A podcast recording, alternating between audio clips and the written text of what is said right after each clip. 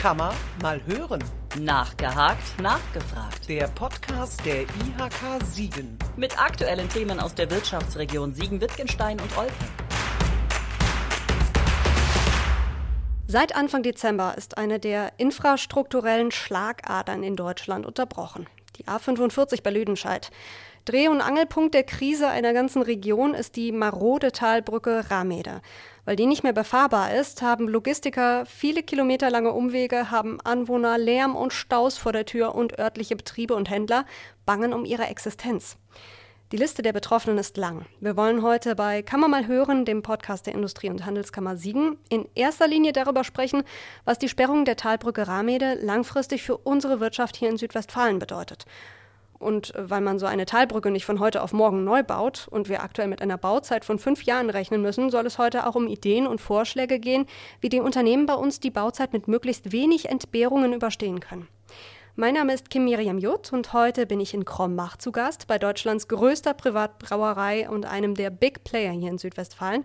Am Tisch gegenüber darf ich recht herzlich Michael Kröll begrüßen, Logistikleiter der Krombacher Brauerei und Vorsitzender des IHK-Arbeitskreises Verkehrswirtschaft. Herr Kröll, vielen Dank für die Einladung. Gerne. Wenn Sie an die Talbrücke Ramide denken, welche Gefühle kommen Ihnen dann hoch? Keine guten. Seit, seit dieses Problem existent ist, haben wir natürlich entsprechend viel Aufwand und Arbeit, um uns damit auseinanderzusetzen, wie kann man das Problem für die nächsten Jahre so lösen, dass es in irgendeiner Form erträglich bleibt um, um erstmal ein Gefühl dafür zu bekommen, wie, wie groß dieses Problem ist und wie wichtig die A45 als Verkehrsweg für Ihr Unternehmen ist. Wie viel ähm, Hektoliter werden von der Krombacher Brauerei jährlich über die A45 geschickt, so Pi mal Daumen? Also ich würde es jetzt mal einstrengen und würde sagen, wie viel Hektoliter werden über die A45 äh, geschickt, die jetzt für unsere Kunden relevant sind mhm. in Bezug auf, äh, auf die Sperrung. Da sind unsere Aus Berechnungen in einer Größenordnung von 2,5 Millionen Hektoliter. Das wird natürlich den wenigsten etwas sagen als, als Kennzahl. Ich würde es in Lkw-Ladungen ausdrücken, ausdrücken. Da reden wir über rund 30.000 Lkw-Ladungen, die dieser Menge entsprechen. Hierbei muss man allerdings festhalten, dass wir als mehrwegorientiertes Unternehmen äh, natürlich nicht nur immer in die eine Richtung fahren, also die Fertigware zum Kunden äh, geht, sondern natürlich der Kunde auch die, die leere Emballage, also die leere Kiste wieder mit zurückbringt, sodass das in Summe bezüglich dieser Sperrung äh, sich natürlich dann auf die doppelte Zahl an LKWs, also rund 60.000 Lkw-Ladungen im Jahr äh, ähm, beträgt, die, die letztendlich davon betroffen sind. Ja, und jeder Kilometer, den einer dieser Lkw mehr fahren muss, der multipliziert sich dann natürlich über die Gesamtzahl. Wie lang sind denn Ihre Umwege gerade? Ja, die Umwege sind, hängen natürlich davon ab, wo ist der Kunde geografisch angesiedelt. Das kann man nicht ganz pauschal sagen. Mhm. Die weiteste Umwegentfernung liegt sicherlich so bei ca. 75 Kilometer in eine Richtung. Das ist die klassische A4 A3, A1 Umfahrung, um äh, oben wieder auf West, aufs Westerhofener Kreuz zu kommen. Das ist natürlich dann an der Stelle die längste Umfahrung, die dann hin und zurück rund 150 Kilometer beträgt. Das ist natürlich eine enorme Zahl. Wobei äh, hier auch wieder die Frage ist, wie fährt der Kunde? Macht er den Umweg oder fährt er durch Lüdenscheid und macht dort die Verkehrsbelastung über eine entsprechende Stauzeit äh, natürlich wieder zu Kosten? Das ist jetzt individuell abhängig, hängt ein Stück weit von den Uhrzeiten, wann wird gefahren. Äh, das kann man nicht pauschal sagen, aber wenn, wenn man nicht den Umweg fährt, dann steht man halt im Stau und die Stauzeit kostet auch Geld. Und insofern ist das immer ein bisschen abhängig von der einzelnen Situation. Wenn wir jetzt schon bei, bei Kosten sind, ähm, Sie haben ja sicherlich schon hochgerechnet, was äh, Sie diese Umwege über die nächsten Jahre kosten werden. Äh, wenn man das jetzt mal über die gesamte Spanne des Unternehmens und den Kunden, die betroffen sind, hier muss man ja dazu sagen, die Kunden sind ja Selbstdistributeur, das heißt, die kommen ja zu uns gefahren und äh, holen die Ware ab. Das heißt, wir rechnen jetzt für die Kunden, also wir tun so, als wenn wir alle Kunden wären mhm. und haben dort natürlich unsere Prognose gemacht. Wir kommen äh, dabei äh, rund auf äh, Mehrkosten von drei Millionen Euro per, pro Jahr die durch diese Sperrung letztendlich an Mehrkosten für uns als Unternehmen oder für unsere Kunden oder aber auch für die Marke im Wettbewerb äh, produziert werden, die uns natürlich im Wettbewerb äh, mit anderen Getränkeherstellern äh, ein Stück weit in eine sehr schlechte Position bringt. Das klingt, als würde sich das dann für den Endverbraucher eventuell irgendwann auch im Kistenpreis niederschlagen. Ja, wir haben gewisse Maßnahmen da in diesem Bereich getroffen, die dann auch eine Kompensation für die Kunden äh, bedeuten, sodass die Hauptlast von uns getragen wird. Also wir sind die, die dann an der Stelle auch eingeschritten sind und haben gesagt, das kann die Branche nicht verkraften. Die Branche ist extrem wettbewerbsintensiv. Die Kunden stehen als Logistiker eh sehr stark unter Kostendruck aufgrund der unterschiedlichsten Entwicklungen der letzten Jahre. Wir kennen hier die, die Fahrerproblematik, die Transportkapazitätsknappheit, die Energiepreisentwicklung. Alles das führt schon heute bei den Kunden, die äh, die Ware bei uns holen, zu enormen Kostensteigerungen. Jetzt kommen diese Sperrung der A45 hinzu, eine Katastrophe, die dann natürlich zusätzlichen Druck auf die Distribution und auf die Kunden ausgeübt hat. Und somit haben wir uns entschieden, einen, einen, ganz großen Teil dieser Kosten zu übernehmen und auch dem Kunden zu erstatten, sodass wir als Unternehmen hier davon ausgehen, dass uns das Ganze jährlich äh, bis zu 2,5 Millionen Euro kostet. Ui. Ähm, was, was waren denn so die ersten Reaktionen von Ihren Kunden? Es war natürlich eine gewisse Betroffenheit da. Es war sofort natürlich die Diskussion da, wie gehen wir damit um, was können wir jetzt tun. Das ist äh, für, für uns nicht stemmbar. Wir haben, äh, wir haben da nicht die, die Finanzkraft zu, das alles so zu machen. Da gab es unterschiedliche äh, Diskussionen. Letztendlich war ähm, am Anfang natürlich eine gewisse eine gewisse Ratlosigkeit da, zumal auch die Zeitschiene, über die wir da reden, völlig unklar ist, auch heute noch. Und insofern äh, äh, konnten wir nur durch den Dialog mit unseren Kunden, durch die Maßnahmen letztendlich an der Stelle eine gewisse Beruhigung beim Kunden erzeugen, sodass er wieder feststellen konnte, dass wir als, als verlässlicher Partner mit ihm zusammen äh, dieses Problem bearbeiten wollen, was natürlich bei den Kunden äh, zu einer positiven Resonanz führt, wenn sie merken, dass der Industriepartner sich da nicht aus der aus der Pflicht stiehlt, sondern letztendlich mit dem Kunden, mit seinem Partner zusammen versucht, das Problem zu lösen. Ja, das schafft Vertrauen und Verlässlichkeit ne, auf beiden das Seiten. Sind ja, einige, ja. sind ja einige der Grundfesten unseres mhm. Unternehmens, dass wir natürlich auch da an der Stelle genauso mit unseren, mit unseren Kunden versuchen, äh, zusammenzuarbeiten.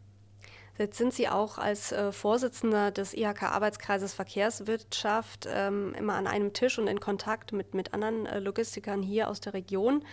Ähm, was kriegen Sie von denen mit? Was ist bei denen, was geht denen gerade am meisten im Kopf rum? Ja, die haben das, die haben das gleiche Problem. Wenn Sie mit den ganzen Speditionsunternehmen hier aus dem, aus dem Raum reden, die haben all das Problem. Sie müssen sehen, dass die Mehrkosten in irgendeiner Weise von ihren Kunden wieder bezahlt werden. Das hm. führt zu unsäglichen Diskussionen.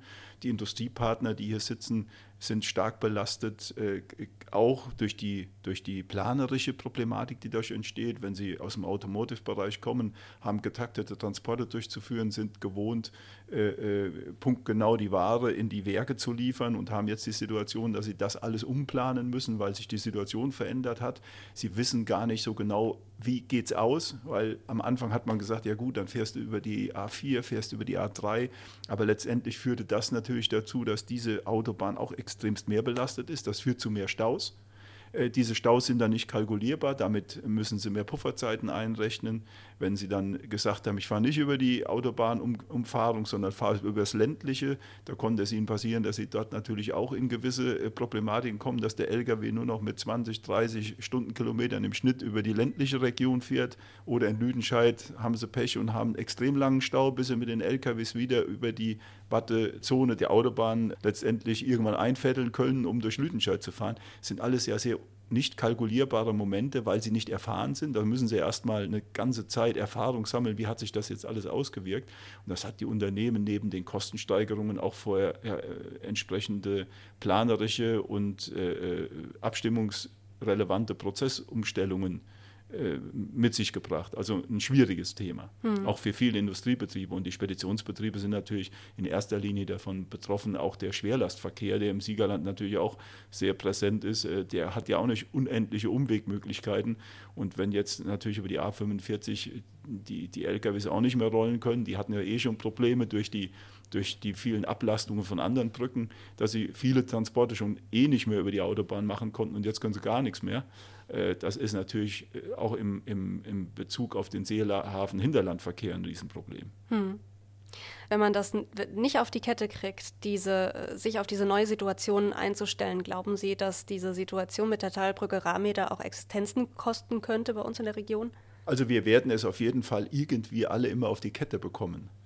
Ob es Existenzen kostet wird, kann ich nicht beurteilen. Ich kann sicherlich beurteilen, dass für viele die flexible Möglichkeit zu agieren kleiner wird, weil die Kosten letztendlich natürlich auf die, auf die Substanz eines jeden Unternehmens geht. Inwieweit das für das Einzelunternehmen existenzgefährdet ist, da möchte ich keine, keine Annahme zu treffen, weil dafür kenne ich natürlich die Unternehmen nicht, aber ich bin mir sicher, dass viele, viele äh, davon äh, wichtige Deckungsbeiträge verlieren, die sie eigentlich an anderer Stelle hm. benötigen, um Forschung und Entwicklung nach vorne zu treiben oder um äh, neue Märkte zu bearbeiten.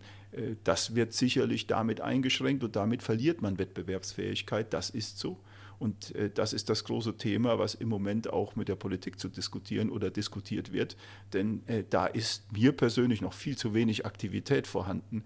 Äh, da wird viel geredet. Aber letztendlich wird es darauf ankommen, dass natürlich auch die Politik sich der Verantwortung bewusst ist. Denn hier ist ja nicht der Unternehmer der, der hier falsche, äh, falsche Annahmen getroffen hat, mhm. sein Unternehmen falsch geführt hat, sondern hier sind über Jahrzehnte ist eine falsche Verkehrsinfrastrukturpolitik betrieben worden und letztendlich ist man mit sehendem Auge in so eine Pro Problematik reingefahren. Dafür mussten sie nur in den letzten Jahren über die A45 fahren und sehen, wie viele Brücken dort letztendlich mit einer Verkehrseinschränkung belegt wurden, damit nicht mehr dreispurig oder die LKWs nur noch in bestimmter Form darüber fahren. Das ist mit Ansage gewesen und jetzt bin ich gespannt, wie die Politik hier auch Verantwortung gegenüber den betroffenen Unternehmen übernehmen will. Es hat ja einen, äh, einen Brief gegeben an Bundesverkehrsminister Wissing, äh, eben Verantwortung zu übernehmen, auch verbunden mit einigen Forderungen und auch Lösungsvorschlägen auch dabei, weil wir haben jetzt ganz viel darüber gesprochen. Es sind ja sowieso schon viele Lkw auf der Straße unterwegs und seit Jahren wird äh, ganz viel gefordert, mehr Güter auf die Schiene zu bringen. Und das gehört auch zu den Forderungen. Wie soll das denn ähm, am besten am praktischsten gehen? Ja, wir sind aktiv als Unternehmen, jetzt wir als Krombacher, mhm. haben letzte Woche Freitag unsere erste Kundenpräsentationsveranstaltung mit der DB Cargo zusammen gehabt, wo wir in den letzten, sagen wir mal, 10, 12 Wochen mit der DB Cargo zusammen und der Siegener Kreisbahn äh, ein Alternativkonzept für bestimmte Regionen in Norddeutschland äh, aufgebaut haben, wo wir dieses Konzept letzten Freitag den Kunden vorgestellt haben und jetzt natürlich die DB Cargo äh, darauf wartet, ob die Kunden auf dieses Konzept in irgendeiner Weise reagieren. Sonst muss die DB Cargo auf die Kunden nochmal zugehen, um ihnen hier dann anschließend natürlich die individuellen äh, Angebote für die Durchführung dieser Transporte zu machen. Aber da sind wir sehr schnell aktiv gewesen. Also ich persönlich war schon einige Tage nach, dem, nach der Meldung habe ich schon äh, an einem Sonntag Kontakt aufgenommen zu der DB und auch zur Siegener Kreisbahn, um möglichst schnell hier Prozesse äh, anzustoßen, um aus dieser Situation vielleicht noch eine Chance zu machen, Teilverlagerungen auf die Schiene zu bekommen, was natürlich auch über das Problem der Brücke hinaus für das Siegerland ein wichtiges Thema ist, dass wir auch den Verkehrsträger Schiene wieder noch stärker im Siegerland etablieren. Das ist also ein grundsätzliches Thema, aber da spielt natürlich dieses Problem dem Thema in die Karten. Also wenn wir es jetzt nicht schaffen, diese Chance zu nutzen und die DB Cargo hier an der Stelle es nicht schafft, die Kunden davon zu überzeugen, dass die Schiene eine Alternative ist, dann wird es schwierig zu wissen, wann wäre es noch möglich. Ja, da bin ich jetzt gespannt, was passiert. Wir werden in den nächsten Wochen noch mehrere Veranstaltungen haben und sehen, ob die Kunden, bei denen es, es Sinn macht, einen gewissen Teil ihrer Menge. Das sind aber keine Riesenmengen, weil, weil unsere Branche jetzt in der Getränkebranche ist eine Branche, die, die ist sehr, ja, die ist sehr schwankend in den Mengen und die Bahn braucht verlässliche Mengen, sodass man davon ausgehen muss, dass da immer nur eine Grundlast über die Bahn gefahren werden kann. Da sind wir im Moment dran. Das ist eine Chance, aber die Chance ist natürlich auch hier wieder bei der DB Cargo oder bei den Bahngesellschaften zu sehen, weil die machen die Angebote, die müssen die Preise machen. Und hier ist auch die Verkehrspolitik wieder gefordert zu überlegen, was muss sie an Rahmenbedingungen schaffen, damit die Bahn auch attraktive Preise machen kann. Und hier warten wir aus meiner Sicht viel zu lang auf eine deutliche, eindeutige Antwort des Bundesverkehrsministeriums. Das ist mehr als schade. Das dauert alles viel zu lange. Also Sie haben noch keine Antwort auf den Brief bekommen? Also ich persönlich ja. habe noch keine Antwort auf diesen Brief bekommen und unsere eigenen Kontaktaufnahmen und Anfragen sind auch noch nicht beantwortet von dem Verkehrsministerium. Also das ist, das ist schwierig, hm. weil sowas muss schnell gehen. Ja. In so einem, so ein, kein Unternehmen könnte, kann bei solchen Problemen lange warten, bis es reagiert. Das ist jetzt, da bin ich gespannt, wie es weitergeht. Also das ist im Moment noch nicht aus meiner Sicht in einer befriedigenden äh, äh Art und Weise bearbeitet. Jetzt mal mit Blick auf die praktische Umsetzung, wie würde das denn dann hier bei der, bei der Krombacher laufen? Da würden wir unseren geliebten neuen kombinierten Bahnhof von äh, äh, hier in Kreuztal nehmen. Den haben wir erst vor ein paar Jahren, wurde der ja erst erstellt. Und äh, der ist ja für den Kombiverkehr extra gebaut worden. Und äh, insofern äh, ist das natürlich logischerweise für uns der Anlaufpunkt, über den wir reden. Wir reden jetzt nicht in der ersten Stufe, weil das macht für uns in der nationalen Distribution aufgrund der geografischen Lage nicht so den großen Sinn, jetzt über Köln nachzudenken. Aber der, der, der Kreuztaler Bahnhof bietet da natürlich eine hervorragende Voraussetzung und wir als Getränkeproduzent im Mehrwegsegment sind natürlich auch prädestiniert, weil das, was irgendwo hingeht, muss auch wieder zurück. Die Bahn hat ja immer die Situation, sie, sie, lebt natürlich gerne davon, dass der Zug hin und her fährt, damit auch das Equipment wieder eine klare Struktur hat. Und das können wir natürlich in der Mehrweg-Thematik gut bieten. Deswegen sind wir prädestiniert. Wir haben entsprechende Mengen. Da können auch Mengen pro Woche auf den, auf den Weg gebracht werden. Also das sind Rahmenbedingungen, die sind optimal. Da kann ich nur immer wieder sagen, jetzt hat es die DB Cargo in der Hand. Die ja. DB Cargo muss beweisen, dass es auf die Reihe kriegt. Und da bin ich gespannt. Sie haben hervorragend mitgearbeitet von der DB Cargo in den letzten Wochen. Sie haben sich sehr stark eingebracht und haben versucht, das ganze Thema äh, möglichst schnell zu bearbeiten. Da gibt es keinen Vorwurf von meiner Seite. Das ist eine tolle Zusammenarbeit gewesen. Aber beweisen müssen Sie es über Ihre Konditionen, die Sie natürlich jetzt mit den Kunden zu bearbeiten haben. Und da bin ich sehr gespannt. Also einerseits ähm, für die Bahn eben auch eine, eine Riesenchance, äh, da einfach ihr Geschäftsfeld auch äh, zu erweitern, ja, aber auch irgendwie, das ist ja irgendwie eine logische Konsequenz aus dieser ganzen Situation, einfach dann mehr Güter über einen anderen Verkehrsweg zu schaffen. Ähm, hätte das nicht einfach schon viel früher einsetzen können, diese Entwicklung? Naja, die Gespräche sind natürlich auch früher schon geführt worden, aber ich sage jetzt mal, ich kann da nur für uns sprechen. Mhm. Ich bin jetzt keiner, ich kann jetzt nicht für andere Industrieunternehmen reden, weil dafür muss man sich immer die logistischen speziellen Prozesse anschauen. Äh, die Getränkebranche hat, hängt, ist, ist, sehr, ist sehr volatil und vor allen Dingen hat sie die Eigenschaft, sie hat eine sehr hohe Dynamik. Das heißt, die Kunden reagieren spontan mit Vorläufen von ein bis zwei Tagen und entscheiden, ob sie zwei, drei LKWs mehr schicken oder nicht. Das hängt von den Abverkäufen an, das hängt von Aktionspolitik in irgendwelchen Regionen ab. Und äh, äh, die Kunden sind auch daran interessiert, möglichst die Mengen, die sie uns bei uns beziehen, kurz vor dem Weiterverkauf zu bekommen. Also da geht es nicht um Lagerbestandserhöhungen, weil das kostet die natürlich alles Geld, mhm. da brauchen sie Fläche für. Also da geht es also immer auf kurze, schnelle Umschläge.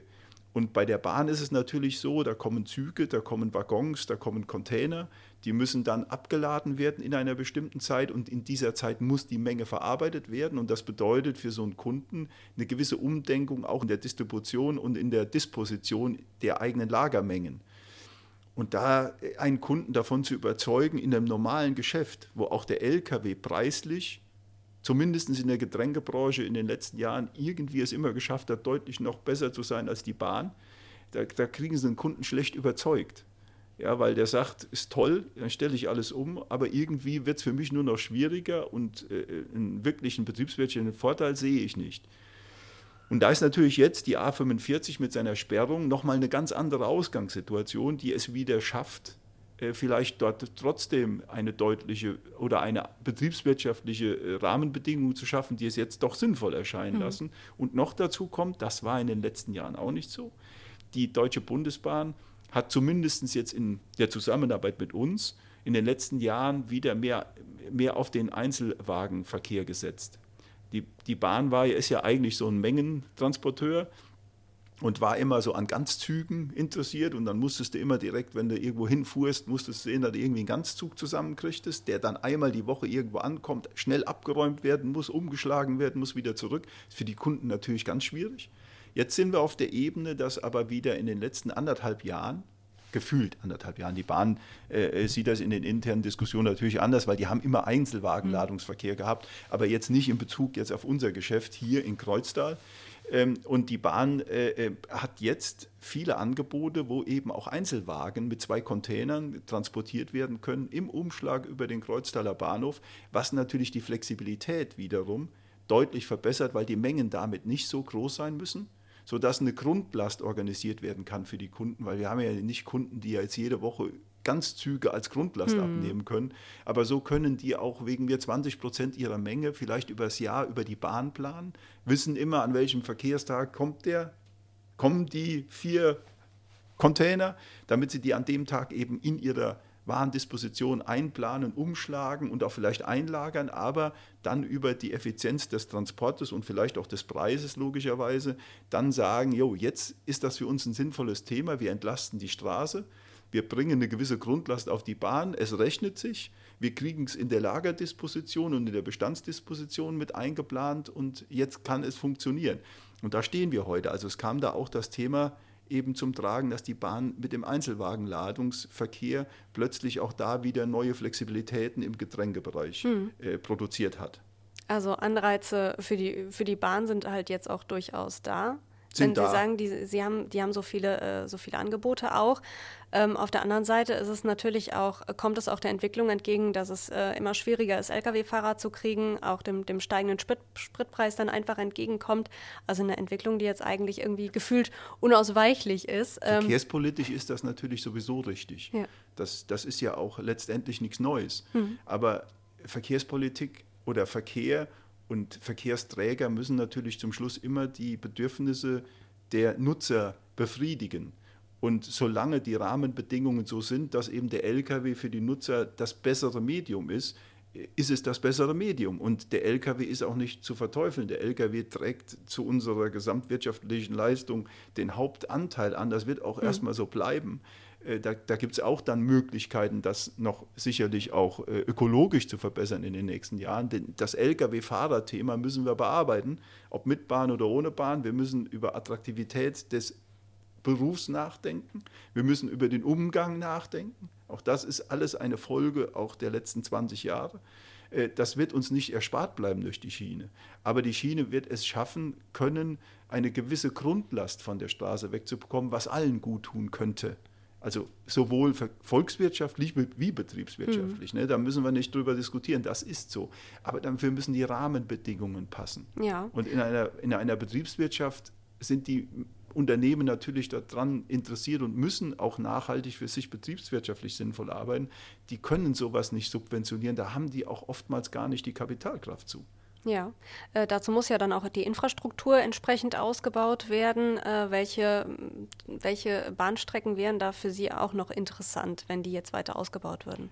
Naja, bei uns, da muss ich sagen, bei uns ist das weniger die Frage der Verkehrsstrecke, mhm. sondern bei uns ist es natürlich immer die Frage der Entfernung. Wir sind ein Stück weit natürlich jetzt hier als Krombacher natürlich ein bisschen davon abhängig. Wir können jetzt nicht über, über Hamm reden oder über Dortmund mhm. mit der Bahn. Also das, das, das ist jetzt mal theoretisch, theoretischer Unsinn, wenn man darüber nachdenken würde, weil da, da kommt nie ein Preis raus, der in irgendeiner Weise Sinn macht. Da sind die Umschlagskosten und diese ganzen Handlingskosten viel zu groß für. Das heißt, wir, wir orientieren uns natürlich an Hauptstrecken und da redest du über Hamburg, Bremen, Hannover, maximal noch, wenn es klappt, aber Berlin, Sie können über München nachdenken. Das sind so Relationen. Ich muss nicht über Dortmund nachdenken, auch wenn da eine, ne, ne Strecke hingeht, sondern das muss natürlich angemessen auch zum Verkehrskonzept passen. Und der kombinierte Verkehr, ich meine, bin ja schon etwas älter wie Sie, aber seit, als ich so jung war wie Sie, gab es schon die klare Regel, der kombinierte Verkehr muss mindestens 350 bis 400 Kilometer Entfernung haben, bevor er anfängt, sich zu rechnen. Das hat sich nicht groß geändert. Das ist geblieben, weil die Bahn braucht auch Energie. Das kostet auch Geld. Mhm. Ja, das heißt, es gibt ja viele, viele äh, Kostenfaktoren, die bei der Bahn auch, genau wie beim Lkw, sich in die gleiche Richtung entwickeln, wenn sowas ist. Und die Bahn hat dann noch dazu da immer die, die Situation, die muss auch das nötige Equipment haben. Also bei der Bahn ist es ja auch nicht so, dass die jetzt die Container da massig da stehen haben, sodass wenn morgen der Run losgeht, dass plötzlich äh, die, die Befriedigung der Transportkapazität auch vorhanden wäre. Das ist ja nicht so. Der kombinierte Bahnhof in Kreuzer kann auch nicht unendlich Container umschlagen. Das heißt, wenn da eine gewisse Dynamik reinkommt, kommst du natürlich überall auch an Kapazitätsgrenzen, auch bei der Bahn. Also mhm. die Bahn äh, ist jetzt auch nicht unbedingt darauf ausgelegt, jetzt ihre Menge zu verdoppeln. Ja, und auf bestimmten Relationen schon mal gar nicht, weil dann geht es wieder darum, wie sieht der Empfangsbahnhof aus mhm. oder der Abgangsbahnhof aus. Da ist die Bahnstrecke vielleicht frei, aber wenn am Ziel der Bahnhof schon an der Kapazitätsgrenze arbeitet, dann nützt es nichts, wenn du von irgendeiner Strecke noch was hinfährst, weil der kann dann immer umschlagen. Die ganzen Dinge müssen geplant werden. Ja. Du musst Kunden zusammenbringen, die auch zusammen so eine Menge mit in einer Region bearbeiten, weil sie ein Verständnis dafür haben, dass der Zug, der jetzt kommt, Mengen für verschiedene Kunden in einer Region hat und es dadurch auch gewisse Taktungen gibt, wie der Zug entladen wird und wieder beladen wird. Und da muss jeder ein Stück weit mitspielen, sich darauf einzustellen. Und nur im Gesamtkontext funktionieren solche Systeme. Die funktionieren nur in einer bilateralen Struktur, also zwischen zwei, die immer miteinander arbeiten und nur miteinander arbeiten. Da kannst du Bahn mhm. natürlich auch machen, aber hier redest du natürlich bei Wagenladung bei Einzelwagenladung redest du natürlich immer ein, über eine Menge von unterschiedlichen Teilnehmern, auch bei den Kunden, die dann dazu führen, dass diese Systeme natürlich eine Komplexität auch in der Abstimmung bekommen. Und da muss jeder mitmachen. Wenn da nicht jeder mitmacht, funktioniert sowas nicht. Ja gut, also da müssen ganz, ganz viele Faktoren einfach, äh, einfach mitspielen und Sie haben ja gesagt, äh, es, der Ball liegt jetzt gerade bei der DB Cargo und äh, von der ja, und muss bei jetzt, der Politik. Und bei der Politik, der muss jetzt gerade die Initiative kommen. Ähm, wenn das nicht passiert oder wenn sich dieser, sagen wir, der Prozess weiter verzögert, was, was ich ähm, auch in dem Brief gelesen habe, der an den Herrn Wissing gegangen ist, nämlich eine ähm, möglich partielle Mautbefreiung auf äh, Umleitungsstrecken für Umleitungsverkehre. Könnte das wenigstens die Kosten ein bisschen abmildern? Ja klar, wenn es so wäre, wird es natürlich die hm. Kosten um den entsprechenden Zentsatz der Maut pro Kilometer auf der Bundesstraße oder auf der, auf der Autobahn äh, herabsetzen. Das ist klar, das wird einen, einen gewissen Teil äh, äh einsparen. Das ist aus meiner persönlichen Bewertung aber nicht ausreichend. Hm. Ja, da, das sind jetzt keine so großen Beträge, die dann, äh, äh, die dann das System wieder zum, äh, zum, zum Erfolg werden lassen. Ist, Im Moment ist ja auch noch wichtig, dass das schnell geht. Ich bin mal gespannt, was da jetzt passiert, ob die wirklich so schnell ge gesprengt wird, die Brücke, und wann der Neubau losgeht und wie lange es dauert. Das ist, sind ja alles im Moment nur, im Moment sind es alles nur Worte.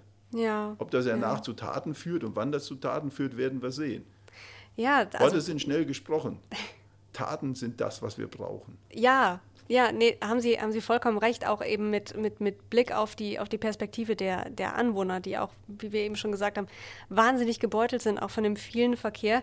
Jetzt wird ja im Moment auch gerade ganz viel darüber spekuliert, wie man die Bauzeit irgendwie verkürzen könnte, indem man zum Beispiel irgendwie auf eine neuerliche Umweltprüfung verzichtet oder den Bürgerbeteiligungsprozess, sage ich jetzt mal, aufs, aufs Nötigste eindampft und so. Ähm, aber dann macht man eben so einen Bauprozess auch im Zweifelsfall juristisch angreifbar und dann sitzt man da und hat plötzlich irgendwie einen Prozess an der Backe. Äh, was halten Sie von dieser Abwägung? Äh, das kann ich rechtlich nicht bewerten. Also ich bin jetzt kein Jurist und kenne auch diese ganzen Verfahren nicht. Ich weiß, erlebe, wie lange so etwas dauert. Ich wundere mich dann darüber, warum so etwas so lange dauert. Aber ich kann es nicht wirklich bewerten. Also da kann ich auch nur das sagen, was ich höre und kann für mich selbst in einer relativ einfachen Weise sagen, Leute, das muss doch schneller gehen. Aber da gibt es natürlich Verfahren, Gesetze, die sind ja entstanden, die haben ja ihren Sinn. Und die jetzt so übereinander zu bringen, dass es eben nicht angreifbar ist und dass es eben dann auch in der Geschwindigkeit umgesetzt wird, die maximal möglich ist, mhm. das ist jetzt natürlich auch wieder Aufgabe der Politik und auch der Bürger letztendlich, dass sie dann auch zusammenstehen und äh, an der Stelle vielleicht auch auf die eine oder andere Klage einfach verzichten, weil sie sagen, hier geht das Gemeinwohl natürlich auch über, über vielleicht manches Mal die Möglichkeit, etwas zu tun. Das ist auch eine Frage der Solidarität, sich die Frage zu stellen, wir müssen jetzt Prioritäten setzen und hier kann keiner was führen, wir müssen jetzt was tun. Aber das sind jetzt alles, ich sage mal, emotionale Bemerkungen, die mhm. jetzt wenig, wenig äh, Chance haben, ob das jetzt so kommt oder nicht, das weiß ich nicht äh, letztendlich, wir müssen mit gesundem Menschenverstand möglichst schnell dieses Problem lösen. Ja. Und die, die Politik muss alle Hebel ziehen, die sie hat, um es auch schnell zu machen. Jetzt ähm, soll ja der äh, Bürgermeister von Lüdenscheid, Sebastian Wagemeyer, dabei auch eine wichtige Rolle übernehmen und soll so ein bisschen als, als Vermittler agieren zwischen allen Beteiligten, auch zwischen Bürgern und Politik und auch Unternehmen so ein bisschen äh, ver vermitteln und Bedürfnisse abklopfen. Und ähm, haben Sie als vielleicht als Vorsitzender vom Arbeitskreis zu dem schon irgendwie Kontakt gesucht und ähm, fühlen Sie ich sich Ich habe die Meldung auch erst von, mhm. vor einiger Zeit gelesen und habe auch die Begründung dafür gelesen. Es mhm. ging ja wohl darum, dass das an irgendeiner anderen Baustelle, die gemacht worden ist, schon mal erfolgreich war, um die Bürger und die Beteiligten so zusammenzubringen, dass möglichst wenig Einsprüche entstehen, also das Mitnehmen der Betroffenen in einer offenen Kommunikation, was nebenbei eigentlich eine Selbstverständlichkeit ist. Das eigentlich macht jedes schon. Industrieunternehmen mit äh, den Beteiligten einer Ortsgemeinde auch, wenn es etwas plant, damit die Bürger das Gefühl haben, dass man nicht einfach über sie drüber geht, hm. sondern vernünftig mit ihnen umgeht, die Dinge diskutiert, Kompromisse findet. Äh, ich sage mal, das ist jetzt, finde ich gut, aber letztendlich auch wieder eigentlich, wenn man miteinander etwas erreichen will, eine Selbstverständlichkeit. Äh, ich selbst habe mit dem, mit dem Herrn natürlich noch nicht gesprochen, bin auch nicht sicher, ob ich ihm jetzt viel helfen kann. Das ist natürlich auch eine, eine, Aufgabe, wo er letztendlich als Bürgermeister ja bei jedem Bauprojekt eigentlich sowieso seine Aufgabe mhm. hätte, zu versuchen, vermitteln zwischen Industrie und äh, äh, Bürger einer Gemeinde, zu versuchen, Dinge zu bewegen, die für alle besser sind als Stillstand. Und insofern äh, ist es sicherlich eine Mammutaufgabe, die er davor hat, weil das natürlich ein Riesenthema. Aber richtig ist so etwas immer, weil nur über Kommunikation und über Darlegung von den wirklichen Fakten kannst du die Menschen natürlich auch mitnehmen, sodass sie ein Gefühl dafür haben, dass sie hier ordentlich behandelt werden. Und deswegen ist das immer gut, so etwas so ja. zu machen. Gerade wenn, wenn es so krass viele äh, Betroffene gibt in unterschiedlichem eben Betroffenheitsgrad. Ne? Ja, und das sind ja, da muss man ja auch wieder sein, es sind ja nicht nur die Betroffenen jetzt in Lüdenscheid, sondern es sind ja auch alle betroffen, die im Stau stehen. Ja. Es sind auch die Pendler betroffen, die plötzlich aus Dortmund hier in Siegerland äh, eine, eine Tagesreise haben zu einer bestimmten Uhrzeit. Ja, das, haben, wir, das sind, haben Leute ihre Existenzen aufgebaut, haben jetzt äh, leben, ich nenne es jetzt mal, das hört sich ja dramatisch an, mhm. leben auf der einen Seite der Brücke und müssen auf die andere Seite der Brücke und haben jetzt plötzlich jeden Tag eine Stunde Fahrt ja. hin oder zurück, je nachdem, um welche Uhrzeit sie ihren Arbeitsplatz äh, äh, aufsuchen, mehr. Das sind ja, das sind ja teilweise dann auch für diese Menschen dramatische Einschnitte, unabhängig davon, ob sie jetzt äh, die Umleitung so direkt merken. Da gibt es ja eine Vielfalt. Der, der Lkw-Fahrer, der da im Stau steht und sagt, ich fahre jetzt eine Tour weniger in der Woche äh, und muss einen Umsatz verdienen, muss ein Geld verdienen, muss einen Deckungsbeitrag haben, der, der steht da auch und ist betroffen. Also da gibt es volkswirtschaftlich, ich bin gespannt, da soll ja auch eine Analyse meines Wissens gemacht werden. Mhm was dort äh, wirklich der, der, der volkswirtschaftliche Schaden ist, da bin ich mal gespannt, was da rauskommt. Also da, da hätte man ein paar Brücken wahrscheinlich zum Schluss für bauen können. Ja. Haben Sie, haben Sie Kunden in Lüdenscheid selber, haben Sie mit denen da Kontakt? Äh, wir haben im Umfeld natürlich Kunden ja. und natürlich haben wir genauso wie mit allen anderen Kunden äh, den Kontakt, weil das Problem ist ja für, für den genauso wie hm. für den Kunden, der aus Bremen kommt. Ja. Weil ob du jetzt aus Bremen kommst und stehst da rum oder ob du aus Lüdenscheid kommst und stehst irgendwo im Stau Jetzt haben wir ganz viel über Lösungen und über Pläne gesprochen und über Möglichkeiten, die man jetzt hat, da irgendwie äh, durchzukommen. Jetzt mal ein, ein Punkt, um noch ein bisschen Dampf abzulassen. Wer, glauben Sie, hat dieses Desaster eigentlich zu verantworten und wie können wir daraus lernen? Ja, also zu verantworten hat dieses Desaster ich will jetzt nicht die richtige Behörde nennen, da bin ich jetzt nicht so firm, aber ich würde es jetzt einfach mal so ausdrücken, das Bundesverkehrsministerium ist für die Infrastruktur der deutschen Autobahn zuständig mit der äh, Autobahn GmbH. Die hießen jetzt vor ein paar Jahren noch anders, aber ich sage mal, da gibt es einen Infrastrukturauftrag.